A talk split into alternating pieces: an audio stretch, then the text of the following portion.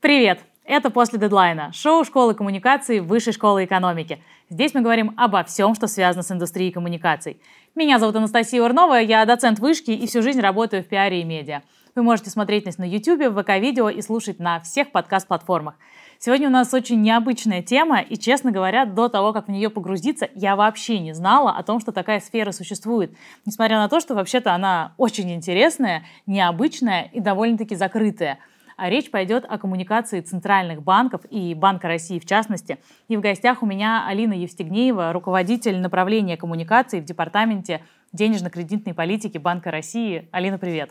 Привет, Настя. Спасибо, что позвали. Спасибо, что пришла, потому что, как известно, мы очень долго договаривались о том, чтобы этот наш с тобой разговор случился. И я этому жутко рада, потому что, мне кажется, это такая классная возможность побольше поговорить и о коммуникациях, и о том, как вообще работает экономика, и о том, как экономика во многом зависит от коммуникаций. В общем, совершенно дивный новый мир будем сегодня обсуждать. Но, во-первых, скажи, пожалуйста, чем ты занимаешься, потому что вроде бы у Банка России есть пресс-служба, это они занимаются коммуникациями. Чего ты делаешь? Ну, моя миссия — это сделать так, чтобы коммуникация из черного ящика стала прозрачным ящиком. Теперь мы можем наблюдать очень многие эффекты коммуникации в числах. Можем строить графики, можем смотреть на то, как нам э, лучше коммуницировать с людьми и строить какие-то более data-driven стратегии, чем у нас есть сейчас. То есть вы считаете свои охваты не просто по принципу мы вышли в РБК, у РБК охват 3 миллиона, поэтому наш охват 3 миллиона, а как-то поумнее? У нас есть, да, гораздо более сложные модели. Плюс э, в последнее время для нас очень большое значение имеет наш охват в социальных сетях. И то, ну, то есть можно охватить как бы определенный кластер социальных сетей, но нам интересно, поскольку Центральный банк работает в интересах всех и каждого члена общества, нам интересно дотягиваться своей коммуникации до каждого человека. Какие бы каналы коммуникации бы ни были привычны. То есть хочет он через социальные сети получать информацию, мы придем туда. Хочет через телевидение получать, мы придем туда. Хочет газеты читать, мы придем и туда. И все это нам важно посчитать, насколько мы эффективны в этом. Вот, собственно, этим я и пытаюсь заниматься. Но, тем не менее, вот с самого начала хочется понять, что вообще такое коммуникация Центрального банка, какие задачи вы решаете, потому что, ну, с обывательской точки зрения, что там вообще говорит Центральный банк? Ставка повысилась, ставка понизилась, утром проснулся, очередная санация. Ну и все. Кажется, в принципе, как бы не то чтобы простая, но и не такая уж сложная работа, просто информирую, чего решили. Но, наверное, там больше под капотом. Надо, наверное, сказать, что в последние 20, может быть, даже 30 лет в коммуникации центральных банков э, в мире вообще и в российском центральном банке в частности произошла настоящая революция. А революция заключается в чем? В том, что сегодня центральные банки стараются прийти во все каналы коммуникации, где вообще есть люди, дотянуться максимально до всей своей аудитории. Э, почему это вообще нужно. То есть, например, яркий пример — это банк Ямайки, который даже регги-хит записал для того, чтобы быть более понятным для своего общества.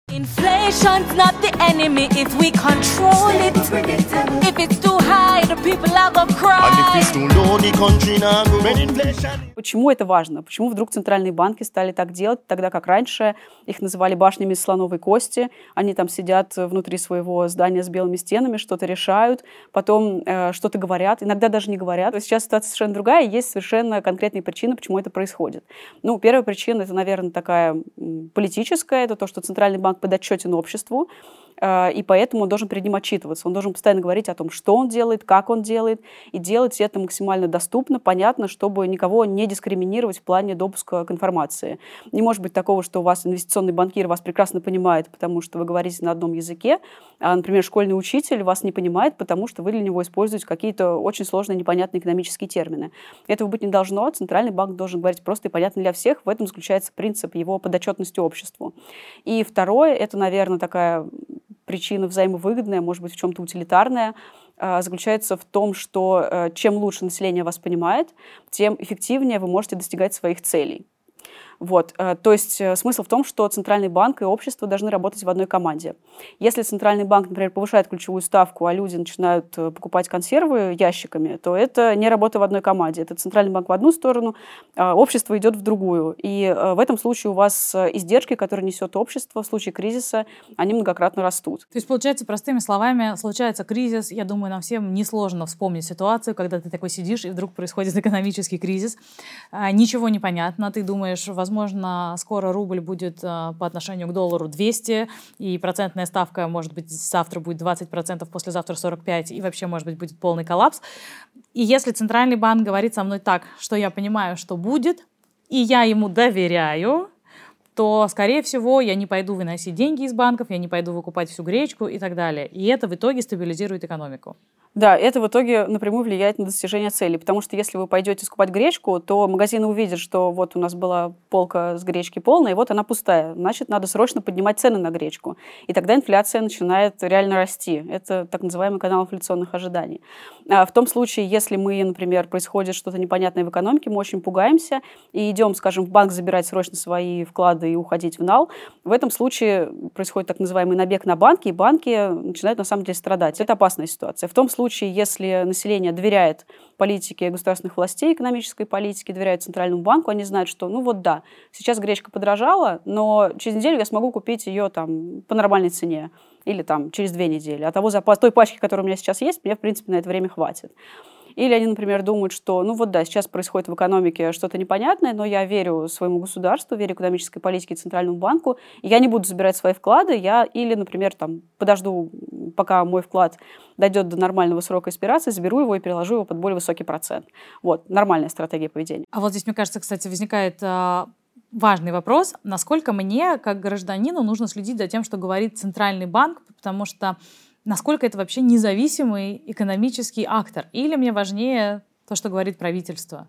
Ну, Центральный банк абсолютно независимый экономический актор. Это один из принципов. Это то, что обеспечивает возможность проведения денежно-кредитной политики. Это независимость Центрального банка. А, вот, соответственно, вообще в идеальной ситуации, когда в экономике все хорошо, а, людям свойственна так называемая рациональная невнимательность. То есть нам все равно, на самом деле, кто что говорит, а, что они делают с ключевой ставкой, что они там делают, не знаю, с какими-нибудь там еще экономическими концепциями непонятными. Нам главное, что в экономике все нормально. Вот я уверен, что я приду в магазин, и я смогу купить те товары, которые мне нужны по нормальным ценам. Я уверен, что там смогу, э, положив деньги в какой-нибудь банковский вклад, забрать его так, что он не обесценится. Вот, когда э, люди начинают беспокоиться и как-нибудь очень нервно следить за экономическими новостями и тем, что делает Центральный банк и правительство, это значит, что в экономике что-то не так. То есть такая гиперреакция, гипервнимание к экономическим новостям. Вот, когда в экономике все хорошо, в принципе, это не нужно. Мне очень нравится то, что мы сейчас говорим. Очень часто звучат такие слова, как «люди ожидают», «люди доверяют», «люди уверены». И, казалось бы, мы вот говорим про экономику. Экономика — это все-таки такая очень математическая наука. Про все есть формулы, можно взять и посчитать. Но при этом очень большую роль здесь играет функция от человеческой психологии, что, по сути, банковские процентные ставки, они во многом отражают наше отношение и наш наше доверие к тому, что дальше будет происходить в экономике. Я думаю, вот так вот, во-первых, становится ясна э, связка экономического развития и коммуникации, которыми вы занимаетесь. И вот когда мы говорим о том, что доверие к центральному банку, сложными словами, позволяет э, таргетировать инфляцию. Правильно я говорю? Да, вы знаете, есть даже такое очень известное выражение, что э, денежно-кредитная политика — это на 98% слова и только на 2% действия. Последние несколько лет мы говорим о том, что коммуникация является полноценным инструментом денежно-кредитной политики. Если вы на самом деле задумаетесь о решениях даже о таком вроде бы понятном инструменте, как, ну, скажем, наглядном скорее, чем понятном инструменте, как ключевая ставка, то Центральный банк в пятницу там, в 13.30 объявляет об уровне ключевой ставки, но начинает она действовать только с понедельника. Но э, все движения на рынке, связанные с отыгрыванием этой новости, они происходят уже в пятницу. Более того, они могут даже как-то закладываться заранее, потому что Центральный банк может выходить и заранее анонсировать, ну или там давать какие-то сигналы к будущему решению или говорить о том, как он видит ситуацию в экономике. Это все абсолютно эффекты коммуникации. А почему так происходит? Потому что, да, коммуникация влияет на инфляционные ожидания, вообще на ожидания всех людей в экономике. А, когда вы говорите про то, что там, ставки по кредитам очень влияют, зависит от ожиданий, это на самом деле так, особенно по долгосрочным кредитам, например, по ипотеке или по инвестиционным кредитам предприятий. А, то есть э, чем больше, скажем, банк видит инфляцию на горизонте там, 2, 3, 5-10 лет, тем э, по большей ставке кредит он будет вам предлагать, потому что он стремится, естественно, отбить свои расходы и вернуть свои деньги с учетом инфляции. Вот. Э, таким образом, инфляционные ожидания крайне важны, коммуникация влияет на них э, напрямую. Вообще создается впечатление, что в таком случае для вас э, одной из ключевых тем, помимо непосредственного информирования о том, какие решения принимает банк и как он видит ситуацию в экономике, для вас должна быть финансовая грамотность. Да, финансовая грамотность – это, на самом деле, тема номер один для Банка России, потому что, ну, как я уже говорила, чем люди лучше понимают то, что вы делаете, как вы это делаете, тем больше они вам доверяют. А как вы эту тему продвигаете? Вот что конкретно, не знаю, у себя на YouTube видео публикуете, пишете у себя на сайте тексты, но как раз, с другой стороны, кажется, что это не должно позволять вам пробиться вот за свой информационный пузырь, потому что тема-то, ну, как бы интересная, но не захватывающая. Ну, мы стараемся делать все, что, что входит в золотой стандарт коммуникации центральных банков. Мы, у нас есть свой портал, который называется «Финкульт», посвященный э, финансовой грамотности и ее повышению. У нас есть совместная программа там, с Минобразования, с Минэком и с Минфином по повышению финансовой грамотности в школах и в вузах. Есть открытые лекции, которые у нас проводит руководство и наши территориальные учреждения в регионах. А, у нас есть, скажем, деловая игра, ключевая ставка. У нас есть мобильное приложение для детей. А вы с блогерами, например, работаете? И с блогерами мы тоже работаем. Ну, в общем, правило в коммуникации такое. Ты должен идти туда, где твоя аудитория. Если наша аудитория, мы видим, меньше восприимчиво становится к традиционным средствам массовой информации, мы идем туда, куда она перетекает. Соответственно, и с блогерами работаем тоже. То есть, если я блогер в этой сфере, нечего удивляться, что ко мне пришел Банк России и сказал, парень, давай сотрудничать. Если посмотрите наши последние пресс-конференции по ключевой ставке, то там у нас наравне с традиционными СМИ присутствуют и экономические блогеры и задают очень интересные вопросы. Круто. А, еще есть одна очень важная тема. Вот мы зафиксировали то, что банки э, вообще стали более открытыми. Раньше такого не было. Это потрясающе. Но есть проблема того, что вы, конечно, говорите, но никто ничего не понимает. Да, это огромная проблема, конечно, для всех, опять же, скажу, центральных банков. Эм, многие этим озаботились и пытаются как-то улучшить ситуацию. Но это такая проблема, где мы уходим в прикладную лингвистику, потому что понять, какой текст простой, какой текст сложный, это на самом деле нетривиальная задача. Есть, например, очень такие стандартные рабочие лошадки, индексы флеша и флеша Кинкейда, которые используются в мире. Я вот прям хочу подчеркнуть. Да. Значит, у людей есть специальный индекс, который показывает, насколько текст простой и доступный. Более того, этот индекс может показать, сколько лет обучения в школе и в ВУЗе вам нужно, чтобы понять тот или иной текст. Это тема, которая стала очень популярна в 50-е годы в западных странах. Началось все с американского журналиста Рудольфа Флэша, который в 1948 году, еще безо всякой компьютерной лингвистики, просто с линейкой посчитал среднее количество слов в предложении, среднее количество слогов в слове, в газетах, в комиксах, в детских книжках. И пришел к такому вроде бы для нас очевидному сейчас уже выводу, но тогда это была революция на самом деле, о том, что э, чем длиннее слова, чем длиннее предложение, тем сложнее текст.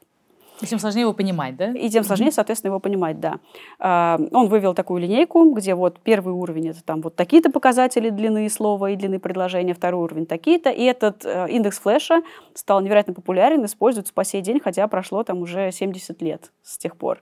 Потом этот индекс был очень здорово усовершенствован, опять же, американским экономистом э, Кинкейдом, который э, в 70-е годы получил заказ от военно-морского флота США а, которые, у которых была достаточно тривиальная проблема. Их инструкции для военных моряков военные моряки не понимали.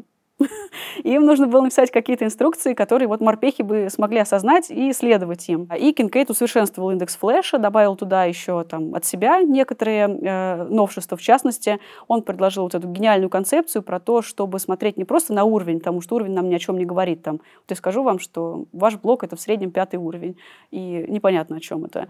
А вот если мы посмотрим на индекс Кинкейда, и он скажет, что вот человеку нужно в среднем 8 лет учиться, чтобы понять, о чем говорят ваши гости. И это нам уже о чем-то говорит. Я захотела проанализировать, это очень интересно. Так, ага. Да, если у вас будет стенограмма, мы легко прогоним через модель. У нас э, будет стенограмма. Легко сделаем это, это. Один клик мыши.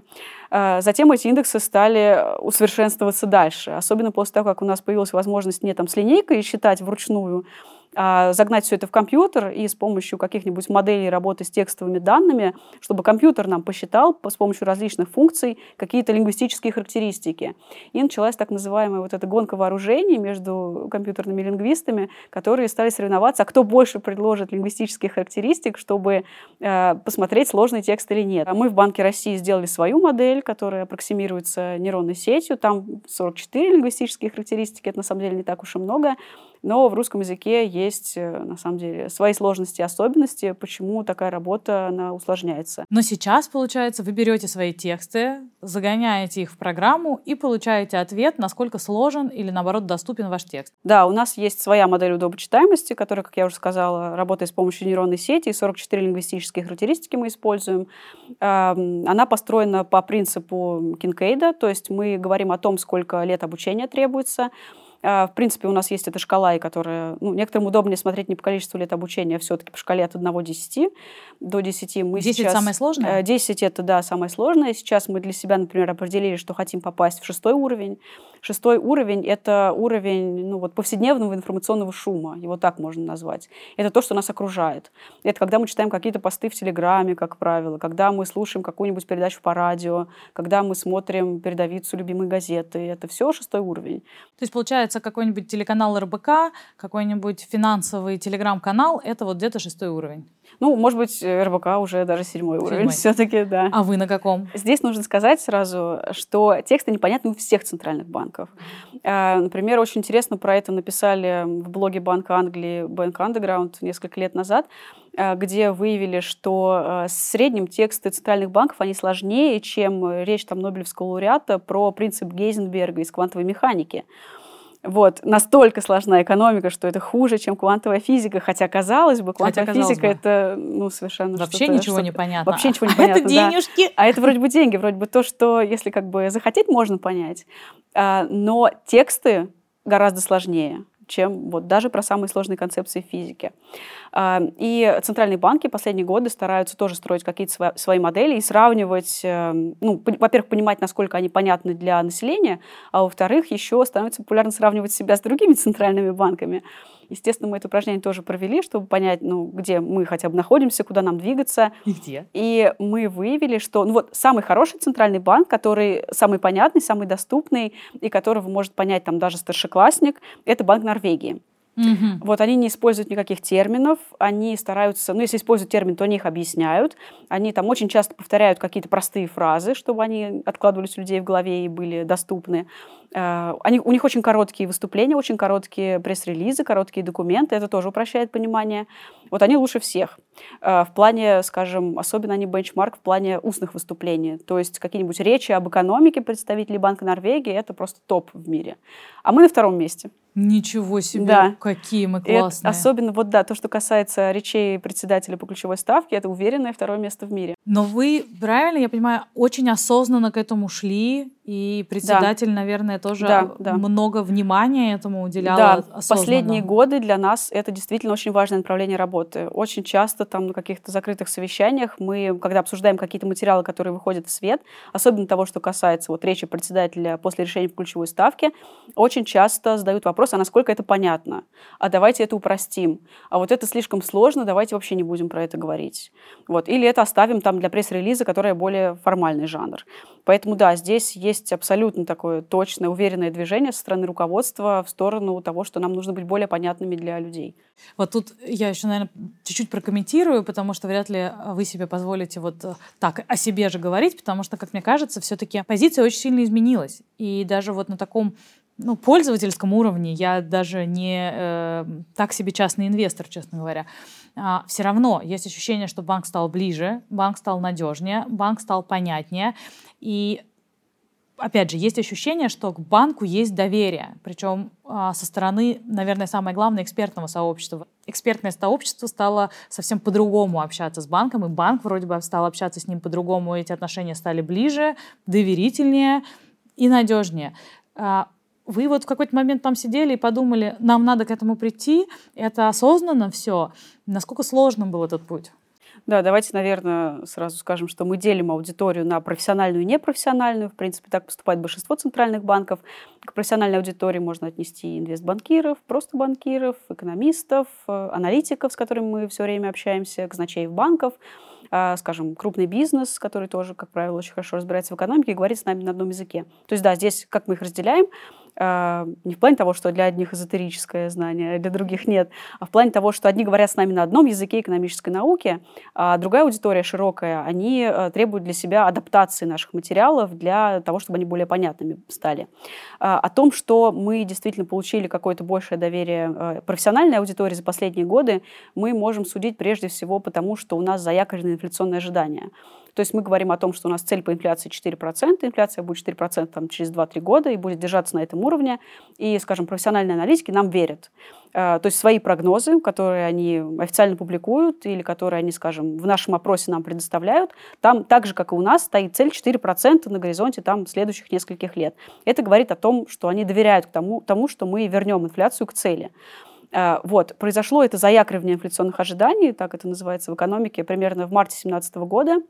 Э, то есть, когда Центральный банк, помните, в 2015 году, там, в 2014 инфляция резко выросла, мы перешли к режиму таргетирования инфляции, затем Центральный банк проводил политику дезинфляции. Вот когда инфляция была на пике, нам тогда мало кто верил, что мы сможем вернуть инфляцию, что тогда даже не вернуть, а впервые достичь цели по инфляции 4%, потому что до этого момента в России никогда не было таких низких уровней инфляции, как которые Центральный банк э, обязался достичь там, к 2017 году. Тогда Причем, это мне было. кажется, это, кстати, вот как раз обсуждала широкая общественность, и это было просто шуткой из разряда. Да, да, да. Банк говорит 4%. Десять раз мы вам поверили. Я помню, какой скепсис это вызывало даже вроде бы у профессионалов, и аналитики в это не особо верили. И вот когда инфляция с этого пика, там, в 15%, 12%, начала снижаться, и люди это увидели своими глазами и ощутили, что да, они могут э, считать цены предсказуемыми.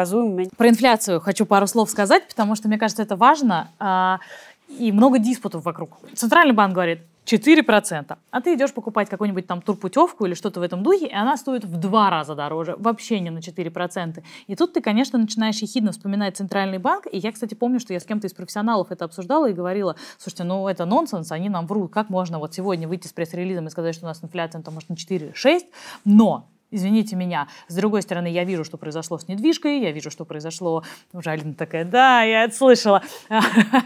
что произошло с недвижкой, что произошло там с туризмом и так далее.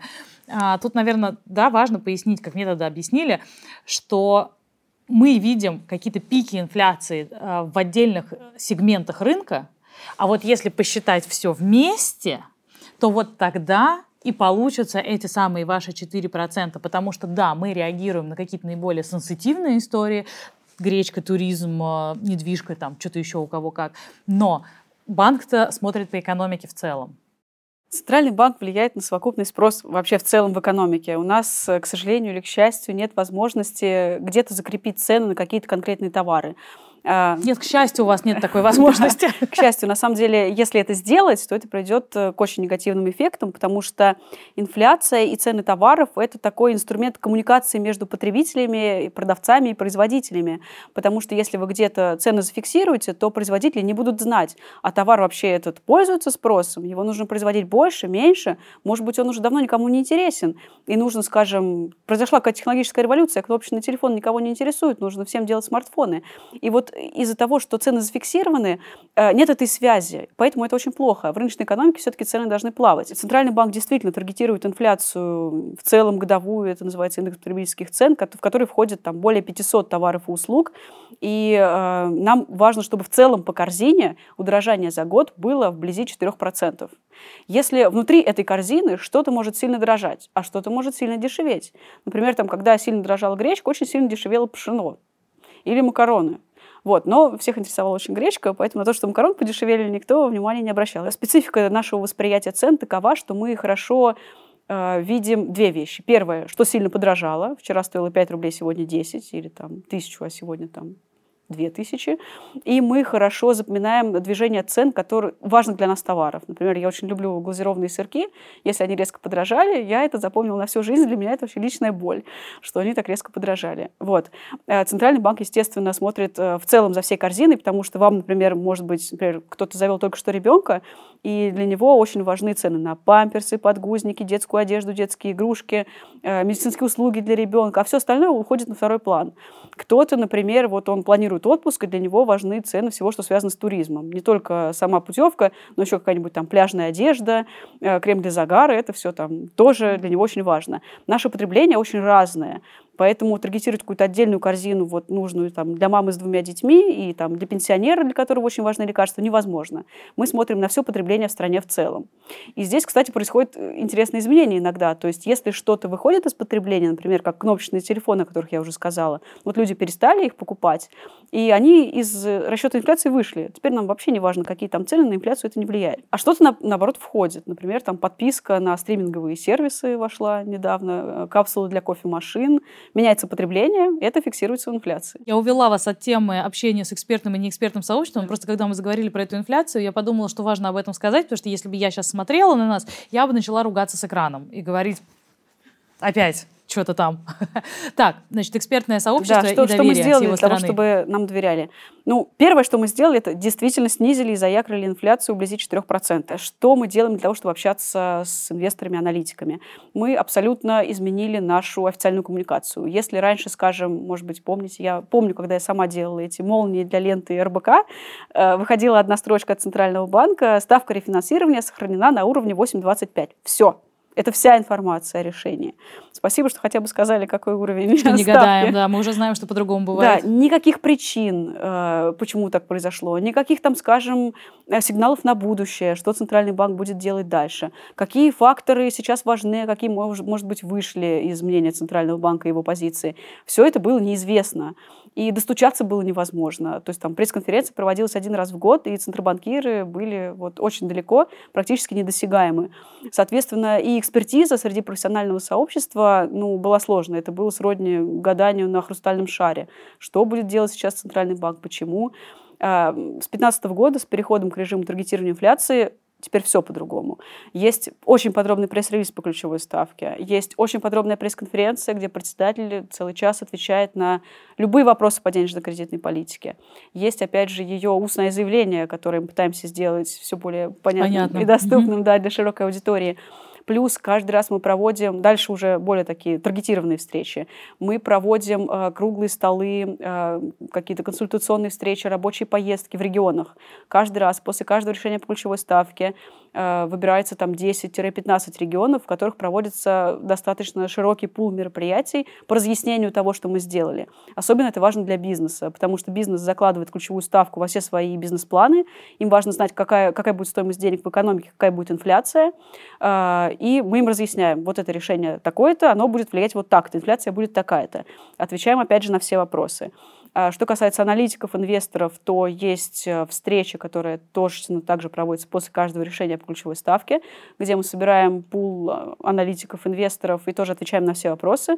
Ну, там, как правило, очень технические вопросы. Вот э, тоже абсолютно открыты. Есть там возможность даже как-то задать вопросы через там, специальную почту Центрального банка для регулятора, для аналитиков. И этим мы тоже пользуемся. Вот, то есть здесь все возможные каналы, которые используют другие центральные банки, и даже, может быть, больше, мы стараемся запускать, особенно то, что касается работы в регионах. Поэтому мы стараемся это экономическое знание развивать, распространять и общаться с людьми. Кто-то из а, тех, с кем вы общаетесь, из ваших целевых аудиторий, имеет больший или меньший вес а, с точки зрения зрения влияния на экономику. Вот можно ли сказать, что для вас аудитория профессиональная более важна, чем, например, широкая общественность или нет? Нет, так сказать нельзя. Любая аудитория для нас очень важна. Просто то механизм влияния ожиданий каждой из аудиторий, он различается. Но важны они абсолютно все. И, наверное, общество стоит поставить, на самом деле, на первое место. Потому что Центральный банк все-таки создает общественное благо в виде ценовой стабильности, служит прежде всего людям и должен быть прежде всего понятен им. Вот. Э, как различается механизм влияния? Если, скажем, э, что-то происходит такое в экономике непонятное, какая-нибудь кризисная ситуация, например, как мы видели весной прошлого года, когда еще на самом деле ничего не произошло, и предприниматели начали там, особенно вот это было видно в розничной торговле, я помню, я тогда сама хотела э, купить что-то для дома, и у меня там была закладка интернет-магазина, где я смотрела на цену этого товара, и вот она просто удвоилась буквально за пару дней, а предпосылок для этого на самом деле объективных не было. То есть, ну, были ожидания. То есть э, предприятия думали, э, продавцы думали, что они больше не смогут завести, скажем, из Европы какие-то товары, э, потому что все, сейчас границы закроют, и мы уже не сможем с нашими партнерами нормально торговать, и резко повысили цены на остатки. Вот. Или, например, думали, что западные бренды уйдут все полностью, сможем возить только азиатские, это совершенно другой рынок, нам придется перенастраивать всю цепочку своих поставок, нам придется делать что-то очень экстраординарное, для этого нам нужны какой-то запас капитала, чтобы провести эти инвестиции, поэтому поднимаем цены резко. Примерно то же самое мы видим с банками. Поскольку, я уже говорила, банки стремятся вернуть свои деньги, когда выдают вам кредит и закладывают инфляцию в свою Странные ставку. ребята. Э, Да, э, если у них вдруг вырастают резко инфляционные ожидания, то они вот эту свою трансферную кривую пересматривают и тоже все ставки поднимают.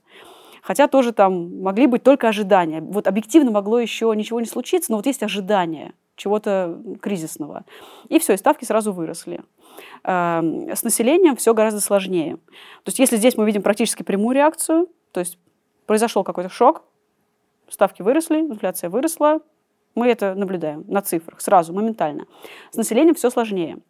Инфляционное ожидание населения – это вообще такая тема, которая очень заботит исследователей, и здесь нет каких-то общепринятых подходов к тому, что это такое, что на них влияет, как они работают, как они влияют на экономику. Э, Самая популярная теория, наверное, сегодня это теория адаптивных ожиданий. Это про то, что мы ожидаем, что цены в магазинах будут такими, какие они были вчера. Вот я вчера видел, что цены там были на сахар такие-то, значит, завтра они будут, ну, примерно такие же. Может быть, там, плюс-минус. Минус, если объявят скидку в магазин, плюс, Ну, если... того, да? Да, плюс там, если что-то внезапно изменится, если отменят скидку в магазин. Э, Вот. эм, Это, например, хорошо было доказано в 80-е годы, когда и в 70-е, когда там в Америке была очень высокая инфляция, всех исследователей это очень заботило, проводили много исследований. Поэтому мы, например, э, знаем, что у женщин более высокие инфляционные ожидания. Женщины чаще ходят по магазинам, чаще видят цены, держат руку на пульсе, поэтому, э, как правило, больше заботятся о том, что с ценами будет что-то не так, чем мужчины, которые там редко ходят по магазинам, не занимаются закупками для семьи, и у них там инфляционные ожидания могут быть ниже. Вот. Это так называемая теория адаптивных ожиданий.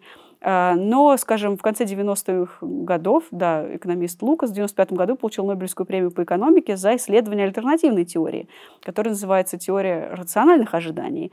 Он считал, что как бы, люди не так глупы, чтобы думать только о том, какие были цены вчера. Люди гораздо умнее. Люди могут сложить 2 и 2. Если они слышат, что в экономике происходит там что-то непонятное, например, дефицит у бюджета увеличивается, или что-нибудь еще происходит, они могут повышать свои инфляционные ожидания просто в ответ на какой-то, скажем, новостной фон. Вот. Или на какое-то ожидание. Или сарафанное радио, кстати, очень хорошо работает. Кто-то сказал, что цены вырастут, надо срочно там что-то купить. Плюс есть очень интересное исследование 2003 года э, Кристофера Кэрролла про так называемую эпидемиологическую теорию ожиданий, про то, что э, информация распространяется как вирус в информационной среде. Э, если там какой-то заголовок СМИ или в топ Яндекса попала новость про то, что что-то сильно подражает, например, там красная икра к Новому году, я помню, был такой пример, э, и все и резко действительно начали расти цены на красную икру. С одной стороны, да, мы, конечно, мы очень хорошо помним свой прошлый потребительский опыт, формируя свои будущие ожидания, представления о ценах, но, с другой стороны, мы очень сильно подвержены влиянию информационного фона. Э, Это, опять же, очень Я хорошо думаю, доказано. каждый по себе это даже может Да, подтвердить. да, это и сарафанное радио, но прежде всего это медиа. Медиа очень сильно влияет на формирование инфляционных ожиданий. Особенно, когда какая-то информация начинает вируситься. Ну, то есть несколько лет уже СМИ писали про то, что гречка дорожает. Но в какой-то момент это выстрелило. Попало везде и привело к пустым полкам в магазинах. Поэтому эффекты здесь огромные. А, В пользу того, что э, ожидания все-таки имеют рациональную природу, люди, люди умнее, чем думали в 80-е годы, мы, например, можем еще сказать по опыту у нас 2019 года, когда, помните, повышали НДС у нас с 18 до 20%, и НДС повысили с 1 января 2019 года. А инфляционные ожидания у людей выросли уже в 2018 году. Да, то, есть, кстати. то есть люди не смотрели на то, что у них еще не было этого опыта того, что НДС повысили, но они знали, что его повысят. Ну, И может, они- посчитали там уже да, и они, быстренько. да, они вполне смогли это оценить, э, экономические эффекты от там, налоговой политики, и повысили инфляционные ожидания. Это как бы такой сигнал, который мы видим из, из э, реальной жизни, но нам, например, в Центральном банке было интересно оценить на больших данных, действительно ли это так, и какое влияние СМИ могут оказывать на инфляционные ожидания. Поэтому мы провели там очень большую работу. У нас есть э, огромная база новостей за там, последние 20 лет, наверное. И мы вытащили просто временные ряды с 10 плохими темами новостными. Это там, скажем, инфляция, это уровень бедности, это, скажем, внутренняя какая-то нестабильность, это новости о кризисе, любом абсолютно, просто новости о кризисе. э, и там геополитика тоже туда же входит, ну, в экономическом разрезе, э, и посмотрели, какие из этих рядов могут влиять на инфляционные ожидания. То есть, если у нас абсолютно адаптивное ожидание, то у нас только одни новости бы влияли. Это новости о росте реальных цен, конкретных. То есть, а выросли цены на яйца. Все, видим взлет инфляционных ожиданий. Этого не произошло. И конкретные новости о ценах на самом деле оказывают небольшое влияние на инфляционные ожидания. Самое большое влияние оказывают новости о кризисе, о любых там кризисных явлениях в экономике, причем даже не только в российской, просто мировой экономике грозит рецессия. Вот, это тоже может э, немножко дернуть инфляционные ожидания. Э, новости о... Э, на втором месте новости о курсе рубля – то есть если появляется большое количество новостей о том, что рубль слабеет, люди тоже способны понять, что, естественно, это приведет, возможно, к каким-то колебаниям цен, и тоже в ответ на это повысить свои инфляционные ожидания. И третья новостная тема, ну как бы существенным отрывом, это вот новости о конкретных ценах и об инфляции целиком. И здесь, наверное, еще интересно то, что восприятие инфляции цен различается у людей, которые имеют сбережения и не имеют. Граждане менее обеспеченные обращают гораздо большее внимание на новости об уровне бедности, а там индексации пособий, э, ОМРОД, вот такие, такого вида новости их интересуют очень, они влияют на инфляционные ожидания, а также о геополитике и ее эффектах на экономику. Эм, что касается потребителей, которые имеют сбережения, более обеспеченные, для них большее значение имеет курс рубля. Он там тоже с большим отрывом, важнее, чем новости о кризисе даже оказывается. Слушайте, как интересно, я как раз хотела спросить, а понимаете ли вы, какие новости имеют больше или меньше негативный эффект? Здорово, что у вас это есть. Мы вот еще говорили про то, что да, вы стараетесь охватить всех, но есть вот эта проблема того, что так или иначе каждый сидит в своем информационном пузыре. И я знаю, что вы проводите исследования с целью понять, до кого дотягиваетесь вы, как эти пузыри работают. Расскажите, пожалуйста, об этом, потому что тоже кажется это жутко интересно. Да, это то направление, которое мы буквально начали в этом году. Эм, это очень интересно. На самом деле оно связано с тем, что меняется э, концепция медиапотребления у людей. Сейчас у нас появляются очень популярные социальные сети, популярен YouTube, популярные ну, последние пару лет телеграм-каналы, это то, что все читают. Например, там едешь в метро, посмотришь, э, во что люди уткнулись в телефонах, там у всех, телеграм. у всех телеграм, да, у всех абсолютно. Э, за редким исключением кто-то смотрит там, что купить. Но в основном телеграм у всех. Это канал, который сейчас вырывается просто на первое место. Его аудитория там около 40 миллионов. Это сравнимо с Ютубом, но у Ютуба она падает, а у Телеграма она растет в России. Вот, э, соответственно, э, что нам важно? Мы хотим, наша цель дотянуться до людей. Мы хотим э, быть им понятными, близкими, говорить о том, что мы делаем, чтобы они принимали более рациональные и полезные для себя экономические решения. Вот, поэтому нам важно понять, а вот где вот тот путь эм, для того, чтобы мы из своего, скажем, информационного пузыря перебрались в какие-то другие информационные пузыри, смогли охватить больше людей. Мы здесь смотрим это для Телеграма и смотрим для Ютуба. Э, модель довольно простая, алгоритм, как мы это можем посчитать. То есть э, у нас есть ID пользователей, которые их можно просто через API и того и другого получить. Это, в общем-то, открытые данные. Э, то есть это ID, но это не имеет отношения к персональной информации пользователя, там нет его имени, ничего, просто вот номер. За тобой закрепляется какой-то номер в интернете, и ты, когда что-то публикуешь в интернете, вот этот номер там тебе, у тебя есть. И мы можем скачать эту информацию. А, соответственно, мы можем смотреть, вот этот ID, он а, публикует комментарии в каких-то определенных каналах. Ну, возьмем YouTube, например. А, если у тебя, ты заперт внутри какого-то информационного пузыря, а надо сказать, что социальные сети, они, ну, они автоматически из-за своих алгоритмов выдач, они формируют эти информационные пузыри, потому что они подстраивают свой контент под то, что тебе нравится. Если тебе нравится мода, то они тебе постоянно будут выдавать э, ссылки на ролики про там, последние модные показы. Телеграм этого не делает, но мы сами так подписываемся. Да, Телеграм мы сами так подписываемся. Но вот на Ютубе это особенно видно как бы наглядно, особенно красиво получается. А, вот, мы можем э, смотреть эти ID, в каких каналах оставляют свои комментарии. Соответственно, затем можем нарисовать из всего этого граф. Граф — это вот такие как бы точки, и соединенные разными линиями. Вот э, линии между ними, которые называются ребрами, соединяющие эти вершины, они отражают силу связи между каналами. Чем чаще пользователи публикуют, э, скажем, в двух каких-то каналах комментарии, тем сильнее, жирнее будет вот это ребро. А, если, скажем, вы читаете один какой-нибудь, смотрите один YouTube-канал и никогда не смотрите другой, то вот этого ребра между ними не будет. Есть очень много а, экономических блогеров у нас э, в нашей YouTube-благосфере, а, которые там, есть финансовая грамотность, есть как вам лучше пользоваться какими-нибудь там инвестиционными инструментами. Там очень жирные ребра между ними всеми. То есть как будто бы люди, очень многих из них смотрят одновременно.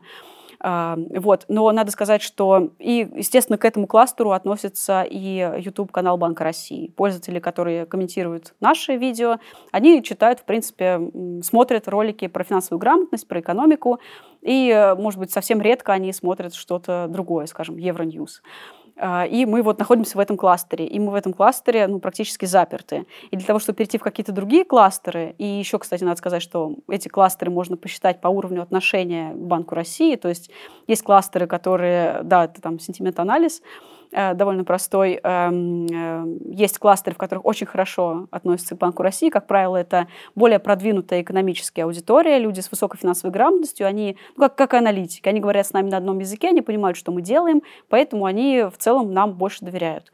И есть, например, YouTube-каналы, э, которые очень далеко от экономики. Например, они общественно-политические, обсуждают только политику и очень редко затрагивают там, решения Банка России. А, и у них может быть там очень негативный сентимент и плохое отношение к решениям. А, и вот, то есть они там на очень красивой вот этой картинке сетевого графа находятся вот в разных совершенно концах. И э, как бы сейчас мы все это визуализировали. Э, вообще в целом э, такие графы используются для того, чтобы вырабатывать медиа-стратегии. То есть когда вы там приходите, скажем, в компании, если вы работаете по продвижению себя в социальных сетях, то сейчас это часто бывает из разряда «вот я так вижу, я так чувствую, нам надо к тому блогеру». А мы можем показать на данных, какому блогеру нам на самом деле надо, чтобы перейти в нужный для нас кластер. Это очень перспективное направление. Круто! Слушайте, вот вы умеете пользоваться данными все время. Знаете, говорят, пиар, пиар должен быть основан на данных, все надо посчитать. Но по факту никто ничего не может посчитать. Ну, просто потому что, на самом деле, а, все-таки то, что вы делаете, помимо того, что это круто, вы классные, молодцы, все-таки у вас еще и ресурс есть. Ну, на самом деле нет. Не, ну как, у вас есть нейросеть, правильно? В том-то и дело. Нет, ну нейросеть, эм, есть уже какая-то определенная ее сборка, и просто добучается какой-нибудь ее верхний слой. В общем-то, это не настолько трудозатратно. В той работе, которую я рассказывала про то, чтобы определить доступность текста, нужно была самая сложная работа — это э, закодить и вычленить из огромного массива текстов лингвистические характеристики. Сама нейронная сеть э, там, на базе трансформера обучается, э, не знаю, там, за один день это можно сделать. Главное, чтобы у тебя был вот этот огромный датасет. Вот. Эм, у нас в Центральном банке, на самом деле, интерес к этому очень большой.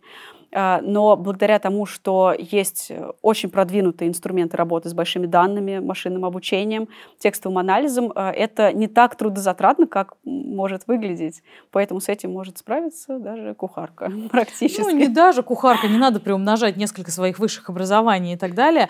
А, но нет, правда, это круто. Я просто сейчас думаю, вот я в начале программы говорила то, что я раньше даже не знала о том, что есть такая большая и сложная тема. Я сейчас понимаю, что даже приходя сюда, я все еще не до конца понимала вообще глубину всех этих штук, которые вы делаете, и это правда здорово, как мне кажется. А вот знаете, еще интересно, вот последние несколько лет были, очевидно, сильно кризисными, и экономику трясло, будь здоров, мы уже об этом говорили. Вы как-то видите за это время, какие, во-первых, вы выводы для себя сделали? Наверняка чему-то научились. Что-то было сделано правильно, что-то неправильно. И как работать в такой кризис? Да, это очень интересная тема. Мы, на самом деле, тоже ей заботились. Вот сейчас мы готовили очень большой обзор денежно-кредитной политики, где ну, вот смотрели, что мы плохо делали, что хорошо делали за последние 7 лет таргетирования инфляции, какие сделали для себя выводы на будущее. И в том числе, конечно, для нас было важно посмотреть на то, справлялись ли, справлялись ли мы своей коммуникацией с кризисными эпизодами. Это, кстати, такая практика считается очень хорошим тоном со стороны центральных банков проводить такой анализ. Опять же, Банк Норвегии, который я сегодня уже похвалила, делал очень большой обзор того, насколько правильно они коммуницировали во время кризиса 8-9 годов. Но там это было не на основе данных, а на основе кейсов, скорее, кейс-стадии. А, мы на базе базовой кафедры Банка России в Высшей школе экономики как раз э, в этом и частично в прошлом году сделали такой проект, где на данных пытались посмотреть, что было правильно в нашей коммуникации в кризис, а что нет. Мы, соответственно, смотрели на кризисы 2015 э, года, когда мы вот только переходили к таргетированию инфляции, на кризис 2020 э, года это ковид, и то, что происходит в экономике вот с начала 2022 года, не закончен еще этот период, поэтому вот с 2022 года и насколько мы смогли взять данные там, до публикации обзора, настолько мы их взяли. И здесь надо, во-первых, сказать, что у нас очень сильно различались коммуникационные стратегии в 2015 году и в 2020-2022 в силу того, что коммуникация стала более интенсивной, более активной. Если в 2015 году было очень мало публичных выходов, и мы видели, что рынку часто не хватало какой-то информации, информационного присутствия Центрального банка, то э, в 2020, 2021, 2022 годах Центральный банк э, ну, просто в разы нарастил свое присутствие, старался идти во все аудитории, максимально оперативно проводить пресс-конференции, которые там в одно время стали просто через каждые две недели. Пресс-конференция потому, что происходит в экономике. И это имело очень хороший стабилизирующий эффект. А, здесь, наверное, выводы главные, эконометрические, которые мы сделали, это то, что эм, Плохо работает коммуникация в плане огромного количества документов. То есть, если вы публикуете сотни страниц документов, даже если это вы делаете часто, хорошо, на очень хорошем уровне экономической экспертизы, то это скорее может привести к эффектам зашумления информационного фона, и люди просто, э, им будет сложнее понимать, э, вот где в этих 200 страницах документов сориентироваться, где правильный сигнал, где позиция, особенно если учесть, что в этих 200 страницах может быть с одной стороны вот так в экономике, с другой стороны вот эдак, как на самом деле мы не знаем, да, э, и ориентироваться сложно. А когда кризисный острый эпизод, принимать решение нужно здесь и сейчас – вот инвестор, аналитик это читает, и ему нужно знать, вот, что будет дальше с инфляцией, что будет со ставками, что будет делать Центральный банк. Он прочитал 200 страниц, понял, что ситуация сложная, а что делать, не очень понятно. Да, и еще больше занервничал, волатильность еще больше выросла. А, более хорошо работают, мы это видим в моделях, прицельные, таргетированные коммуникации, особенно личные, когда выходит, скажем, член совета директоров на каком-нибудь, может быть, в куларах какого-нибудь форума или на самом форуме, или дает интервью, а, или ну, там, еще какая-нибудь публичная встреча, или вот там где-нибудь журналист поймает, что-нибудь спросит, и он ему что-то точно, конкретно говорит, вот чем конкретнее точнее, конечно, понятно, что не все мы можем точно и конкретно сказать, но чем это более точно, конкретно, кратко, тем лучше это влияет на финансовые рынки. Вот. И это первое, что очень хорошо работает, то есть э, личные персонализированные коммуникации против документов. А второе, что хорошо работает, это более точечные сигналы, более точные. Э, здесь, наверное, немножко теории придется все-таки сказать. Э, центральные банки, таргетирующие инфляцию, дают разные сигналы о том, что будет происходить в экономике. Они делятся на дельфийские одиссейские сигналы. Одиссейский сигнал — это вот как Одиссей приковал себя к мачте, а также Центральный банк приковывает себя как бы к мачте и говорит, я точно приму вот такое решение. Вот что бы ни случилось, я сделаю вот это. Это одиссейский сигнал. Его Центральный банк использует крайне редко, ну, потому что, понятно, слишком много брать на себя коммитмента не хочется, особенно если ситуация пойдет как-то не так. Ты не можешь за все отвечать. Ты вот все не контролируешь, пойдет что-то не так, и доверие к тебе может снизиться, если ты не выполнишь этого обещания. И есть дельфийский сигнал, это когда он значительно более размытый. То есть ты говоришь о том, что вот при таком развитии ситуации Э, в соответствии с нашим базовым прогнозом мы сделаем вот это, скорее всего. Вот. Если ситуация будет развиваться иначе, мы оставляем за собой право там, поступить иначе. Да, мы как бы не за все можем отвечать. Вот. И э, чем больше ваши сигналы вот в рамках этого дельфийского, более, чем они более конкретные, то есть вы говорите конкретные сроки возвращения инфляции к цели или вы даете там ну, какие-то более-менее точные показатели, что вы считаете, скажем, высокой ставкой, а что вы считаете низкой ставкой. В общем, любая конкретика, ну это скорее из опыта зарубежных центральных банков, любая конкретика приветствуется рынками. Э, конечно, вы должны суметь ее обеспечить. Вот. Поэтому это, это работает такой. отлично во время кризиса. Но по факту, я думаю, мы можем уверенно говорить, что если взять последнее кризисное время, вы его преодолели изумительно хорошо. Судя по тому, в какой ситуации мы сейчас сидим и в какой ситуации мы с вами разговариваем. Алина, спасибо вам огромное. Меня на сегодняшний день, с одной стороны, вопросы закончились, с другой стороны, конечно, видится еще огромный простор для разговора.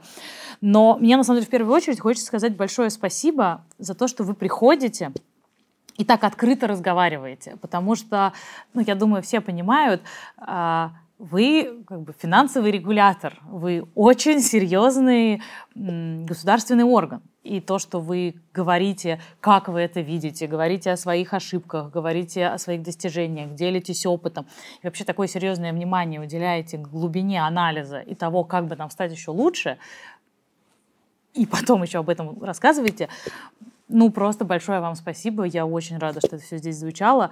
А, тут, конечно, хочется еще добавить, что кто хочет работать в захватывающей индустрии коммуникаций, может быть, даже стать вот таким вот крутым специалистом Банка России, приходите, ребята, учиться в высшую школу экономики. На этом все. Подписывайтесь, оставляйте лайки, пишите комментарии, что думаете. Ну и увидимся после дедлайна.